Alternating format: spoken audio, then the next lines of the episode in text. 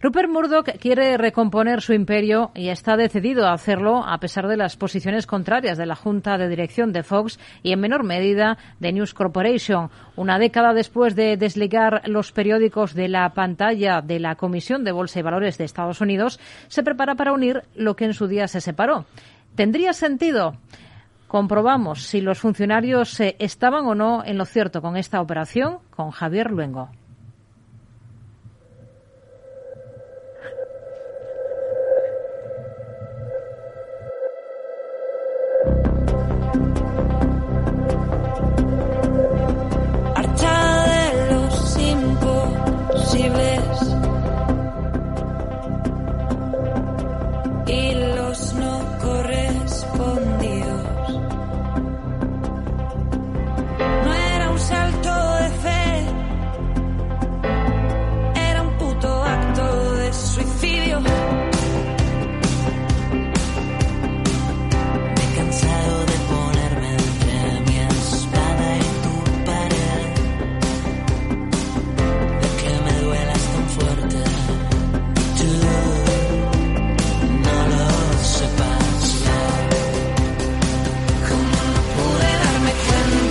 Una compañía diversificada con un valor de mercado de 10.000 millones de dólares que publica libros, pero también gestiona una parte de mercado inmobiliario y, más allá edita periódicos. Hace años, concretamente antes de 2013, News Corporation era el gran conglomerado mediático de derechas, conservador de Estados Unidos, que tuvo que dividirse a la fuerza por un escándalo relacionado con una mala filtración en uno de los diarios. Concretamente fue por las escuchas del semanario News of the World, por lo que el grupo decidió separar por un lado, el negocio de la edición de periódicos, agrupado en News Corporation, el nombre original del imperio creado a partir del primer periódico de Australia, y por otro, el de entretenimiento y televisión, en lo que en aquel momento se denominó como el 21st Century Fox. El movimiento tenía un objetivo claro y certero, era proteger los activos de la lucrativa Fox, la que protege al Partido Republicano y Donald Trump del resto de divisiones que dejó a la matriz con un valor de mercado que no dejaba de hundirse. Y es que fue en 2019 cuando Fox vendió sus activos cinematográficos en un acuerdo de más de 71 mil millones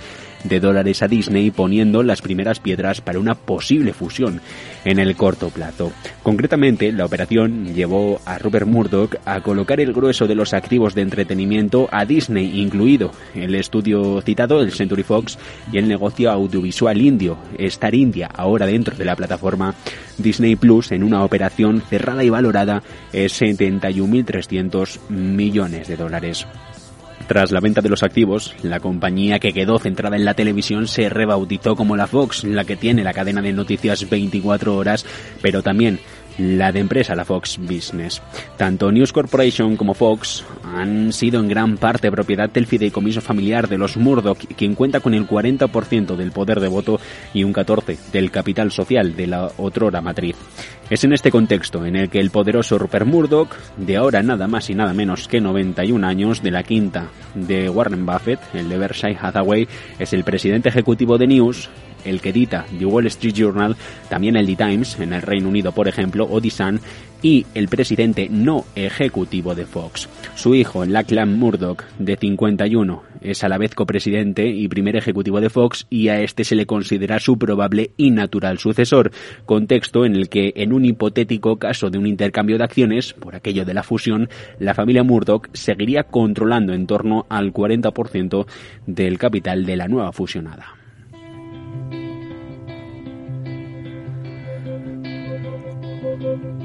Fijamos fuerte